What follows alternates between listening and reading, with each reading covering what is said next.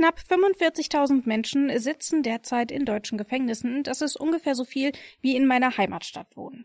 Also eine ganz schöne Menge. Und all diese Menschen müssen in der Regel arbeiten, denn Strafgefangene müssen einen Job haben und müssen ihren Beitrag im Gefängnis leisten. Allerdings bekommen sie dafür weder einen gerechten Lohn, noch wird ihnen die Arbeit zur Rente angerechnet. Und deswegen wollen wir heute mal schauen, wie es mit den Rechten von Strafgefangenen aussieht. Das hier ist das gerecht. Mein Name ist Rabia Schlotz. Hi.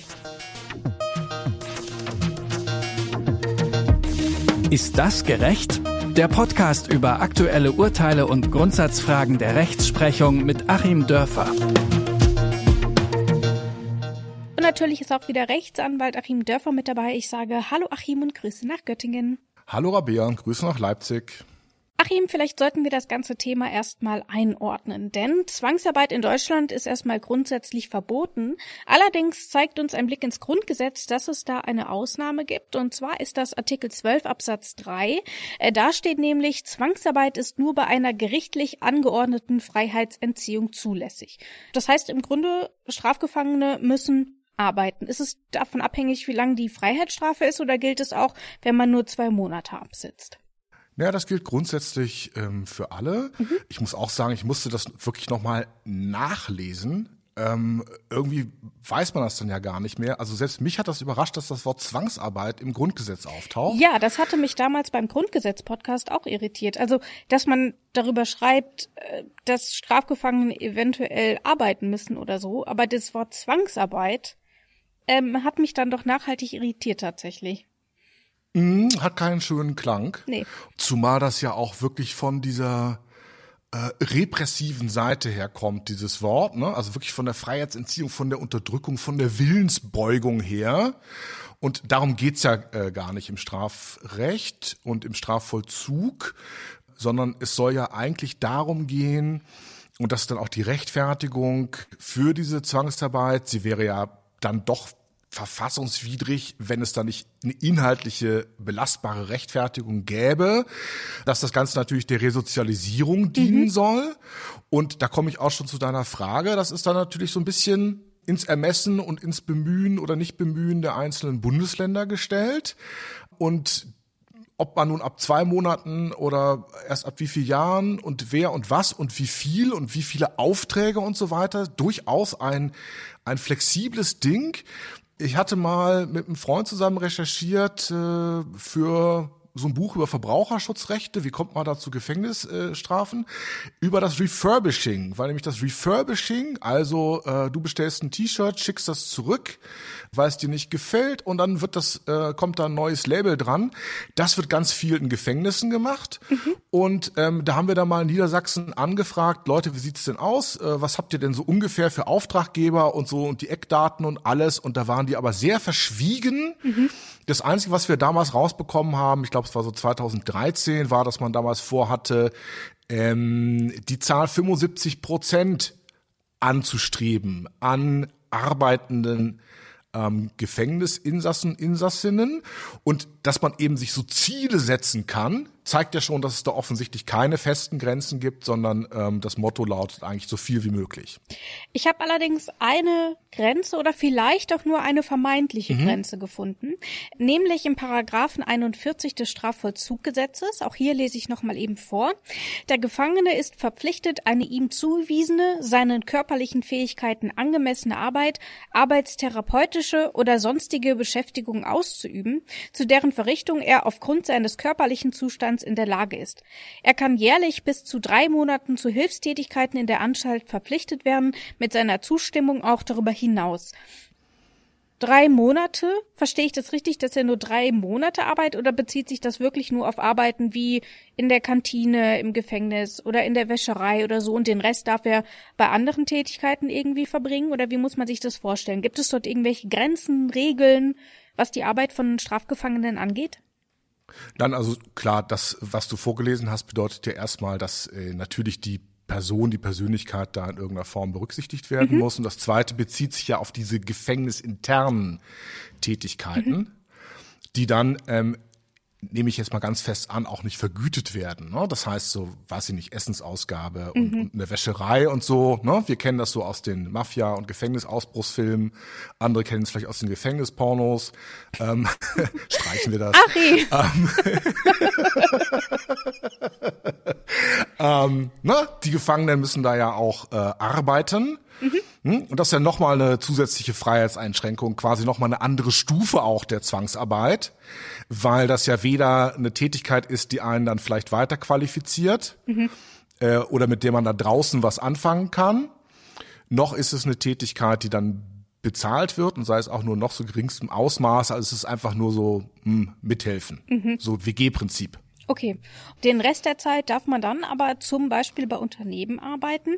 Übrigens ausgenommen, das ist jetzt quasi der nächste Satz ähm, aus dem Paragraph 41, den ich da eben vorgelesen habe, äh, sind Personen über 65, ähm, werdende und stillende Mütter, soweit gesetzliche Beschäftigungsverbote zum Schutz erwerbstätiger Mütter bestehen. Also Mutterschutz mhm. und so weiter. Du hast eben schon die Resozialisierung angesprochen, denn die soll ja äh, die Arbeit bringen, also die arbeiten, damit sie lernen, dessen Tag Struktur hat, dass sie lernen, arbeiten zu gehen und so weiter. Allerdings ist es ja auch so, dass diese Gefangenen dann, ehrlich gesagt, dafür, dass es Resozialisierung sein soll, nicht unbedingt so bezahlt werden, wie sie es außerhalb des Gefängnisses würden. Mhm. Der Lohn liegt nämlich zwischen einem und drei Euro pro Stunde. Das ist mhm. nicht viel. Äh, das sind ungefähr so 18 Euro am Tag, wenn man mal mit ähm, 3 Euro die Stunde rechnet. Also weit, weit, weit entfernt vom Mindestlohn, der ja aktuell bei über 9 Euro liegt und demnächst ja sogar auf 12 Euro angehoben werden soll. Warum dieser niedrige Preis? Warum gilt für Strafgefangene kein Mindestlohn, obwohl sie ja sogar unfreiwillig arbeiten müssen? Das hat, und das ist eben empörend, dort, wo wir äh, nach Rechtfertigungen fragen, im, im Recht fragen wir immer nach Rechtfertigungen, mhm. nach Begründungen, die wir letzten Endes dann auf den Wertekanon des Grundgesetzes zurückführen. So. Und jetzt haben wir hier erstmal das Prinzip der Resozialisierung. Das kann man durchaus auf den Wertekanon des Grundgesetzes zurückführen, weil da eben die Menschenwürde berücksichtigt wird. Hm, der Mensch wird im Sinne des Artikel 1 dann eben als eigenverantwortliche Persönlichkeit betrachtet und so weiter. So, bis dahin gehe ich also mit, bis äh, hin zu dem Punkt, wo man sagt, ähm, im Gefängnis muss man gegebenenfalls arbeiten, weil ich den Resozialisierungszweck mhm. da verstehen kann. Aber ich kann nicht den Resozialisierungszweck einer schlechten Bezahlung verstehen. Das hat hm. nämlich gar keinen Resozialisierungszweck.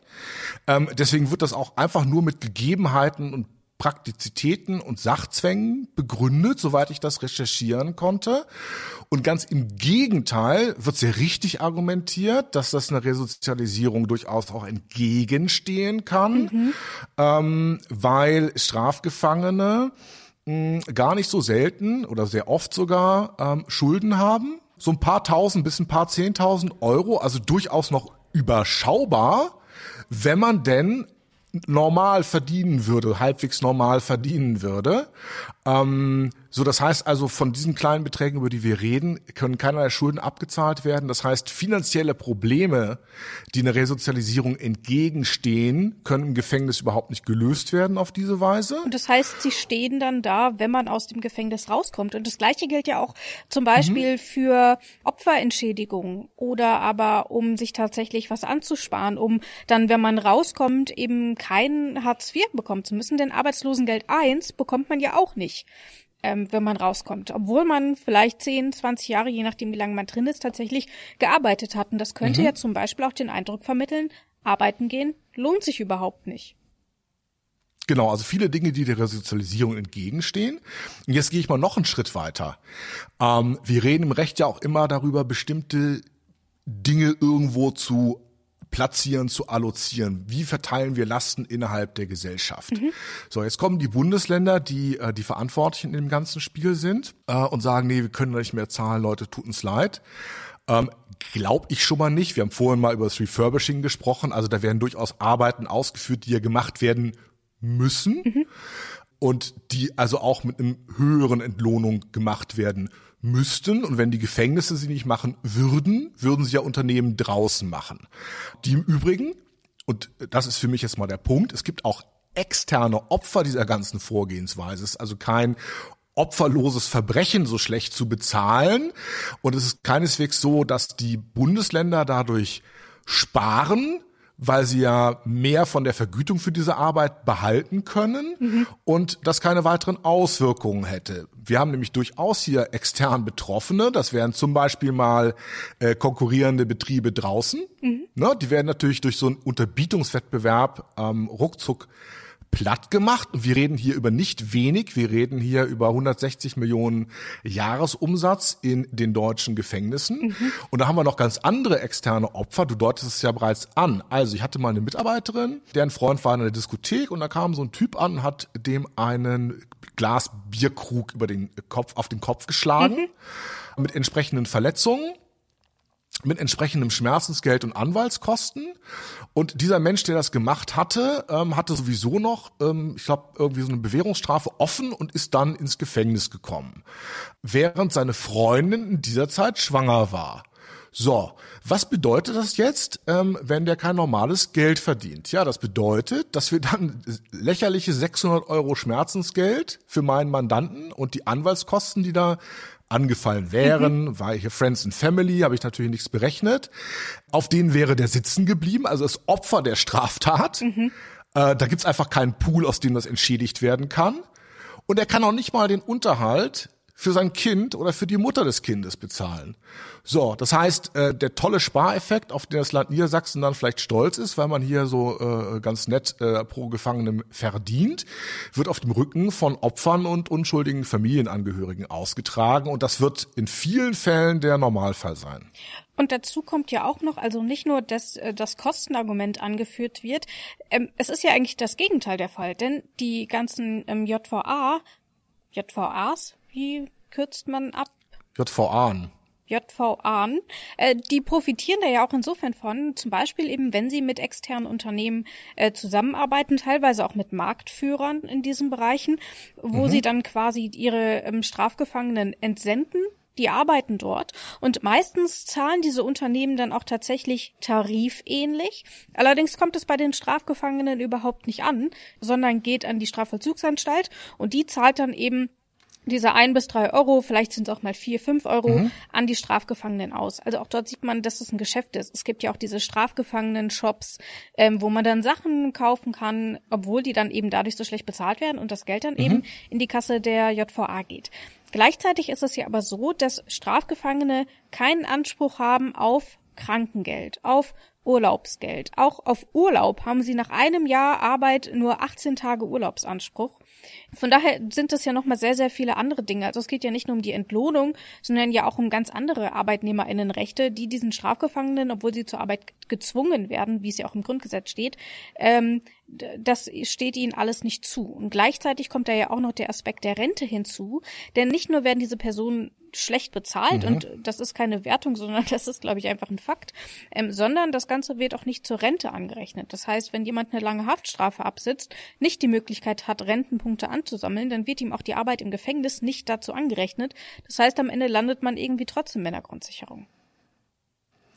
So sieht das aus und das Ganze ist auch noch völlig intransparent. Ähm, du sagtest gerade äh, diese Entsendungsfälle.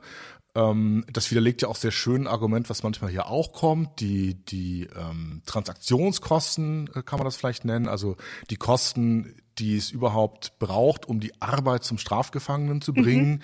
Die seien hier so hoch wegen Sicherheitsbestimmungen. Ähm, nee, das trifft dann ja auf diese Halbfreigangsfälle nicht mehr zu. Das, dieses Phänomen macht im Übrigen auch gänzlich intransparent, was denn der Strafvollzug uns überhaupt kostet. Das ist ja eine Zahl, mit der politisch gerne operiert wird. Hm, auch mal so in hassschürender Weise. Ähm, wie viel denn die Menschen im Strafvollzug uns alle kosten und dann sind das da Tausende von Euro im Monat. Ähm, das stimmt ja aber vielleicht überhaupt nicht dort, ähm, wo die Leute dann doch gut äh, vermarktbare Arbeit leisten. Also dieses ganze Zahlenwerk stimmt nicht, ist sehr intransparent, das ist auch wirklich sehr unschön. Und auch hier werden eben wieder Dinge dann auf die Allgemeinheit zurückverlagert, die eigentlich auf den Arbeitgeber, der ja dann in dem Fall so das Land wäre, äh, fallen sollten. Ne? Gerade im Bereich der Rente, dann gibt's halt die mhm. Grundsicherung, das kommt dann aus dem allgemeinen Topf, weil es eben hier vom Arbeitgeber nicht abgeführt wird. Wobei man ja sagen muss, selbst wenn das Ganze an die Rente anrechenbar wäre, bei einem Stundenlohn von eins bis drei Euro landest du am Ende trotzdem in der Grundsicherung, oder? Na klar. Also von daher, klar, also in dem Fall wird's wahrscheinlich gar nicht einen Unterschied machen. Nee, das beträfe dann ja wirklich nur den Fall, dass fair bezahlt würde. Mhm was ja zumindest mal heißt äh, Mindestlohn. Ähm, und wir müssen ja vielleicht auch mal sehen, das Mindestlohngesetz ist ja viel jünger als das Strafvollzugsgesetz. Also wir müssen quasi auch mal zur Kenntnis nehmen, dass es da auch eine Wertentscheidung innerhalb der Gesellschaft gegeben hat, ähm, quasi so einen Mindestbetrag da einzuziehen mhm. und dann einfach so zu tun, als würde das nicht zurückschlagen auf den Strafvollzug, ähm, finde ich eben auch etwas merkwürdig. Ja, voll. Und insbesondere, wir hatten ja auch schon in diesem Podcast schon mal über die Haftentschädigung gesprochen. Also wenn jemand zu mhm. Unrecht im Gefängnis gesessen hat, und das können ja mitunter auch einige Jahre sein. Das heißt, die Person musste dort arbeiten für ein bis drei Euro, Zwangsarbeit, wie es im Grundgesetz steht, und bekommt ja dann trotzdem irgendwie nur, was war es denn, 25 Euro oder was pro Tag? Also das, das ist ganz, ja ganz wenig, wobei das ein offener Punkt, müssen wir noch mal gucken, ähm, ob dann nicht sozusagen nachgezahlt werden muss. Aber ich kann mir das nicht vorstellen. Also konsequent wäre es dann ja tatsächlich auch über die Haftentschädigung hinaus, mhm. ähm, dann nach Vergleichsmaßstäben, Tariflohn, ähm, nachzuzahlen. Ne? Im Übrigen, also äh, natürlich starke äh, Kritiker des Ganzen müssen im Prinzip ja auch die Gewerkschaften sein, ähm, weil ja eben hier auch ein Unterbietungswettbewerb stattfindet, mhm. sogar noch von staatlicher Seite. Das ist ja eigentlich ein äh, kompletter Skandal. Aber leider ähm, man hört da sehr wenig. Ich habe das auch gemerkt, so im Wege der Vorrecherche. Wer äußert sich denn eigentlich zu diesen Dingen? Das sind ja dann oft Leute, die relativ entfernt ähm, von der Entscheidungsträgereigenschaft sind. Also Wissenschaftler, mh, vielleicht äh, Vertreter ne, aus den Strafgefangenen selbst heraus, ähm, Sozialverbände und solche Gruppen. Ähm, aber ich weiß nicht, wie es dir gegangen ist. Von den bekannten Parteien hört man dazu überhaupt nichts. Nee. Und ähm, das muss man vielleicht auch nochmal klar sagen. Warum ändert sich denn hier nichts? Ähm, das hängt natürlich zum einen damit zusammen, dass die Länder sich weiterhin die Tasche voll machen wollen. Das hängt zum anderen damit zusammen, dass es, glaube ich, nichts gibt, äh, um eine politische Karriere so abrupt zu beenden, wie sich für die Rechte von Strafgefangenen einzusetzen. Ne? Wir sehen ja eher das Gegenteil ähm, als ob es so eine Art Verpflichtung gäbe für Politiker in regelmäßigen Abständen irgendwelche Strafverschärfungen zu fordern. Mhm. Also in diese Richtung zu argumentieren ist eben überhaupt nicht populär. Ähm, und das finde ich dann ganz, ganz bedauerlich. Also ich wünschte mal, eine Politikerin oder ein Politiker nähme mal das Herz in beide Hände und würde mal hier etwas ändern, denn das ist teilweise in Teilaspekten so offensichtlich äh, ungerecht, mhm. ähm, dass man da, glaube ich, relativ rasch auch politisch vorankäme. Das heißt, wir halten fest, äh, Strafgefangene werden A zu wenig bezahlt, bekommen dann keine Rente und haben auch sonst ziemlich wenige Arbeitnehmerinnenrechte und das, obwohl sie laut Grundgesetz zur Zwangsarbeit verpflichtet sind. Gerecht ist mhm. das alles nicht. Ich glaube, das konnten wir sowohl in deinen Antworten als auch in meinen Nee, es waren ja im Grunde keine Fragen, es waren ja eher so empörte Aussagen, die ich dir entgegengeschleudert habe heute. Ähm, genau, man guckt daher, sich das an und ist wirklich erstaunt, richtig. Ja, ich finde es erschreckend. Und von daher können wir, glaube ich, festhalten, nein, so wie es aktuell ist, ist es nicht gerecht. Jawohl. Vielen Dank, Achim, dir für die Einschätzung und deine Zeit. Ich danke dir, Rabea. Das war's von uns für heute. Jeden Dienstag gibt's eine neue Folge, zum Beispiel bei Spotify oder bei Apple Podcasts. Und auf beiden Plattformen könnt ihr uns auch abonnieren oder folgen. Wir würden uns auf jeden Fall freuen. Ciao, bis zum nächsten Mal. Tschüss auch von mir. Ist das gerecht? Der Podcast über aktuelle Urteile und Grundsatzfragen der Rechtsprechung mit Achim Dörfer.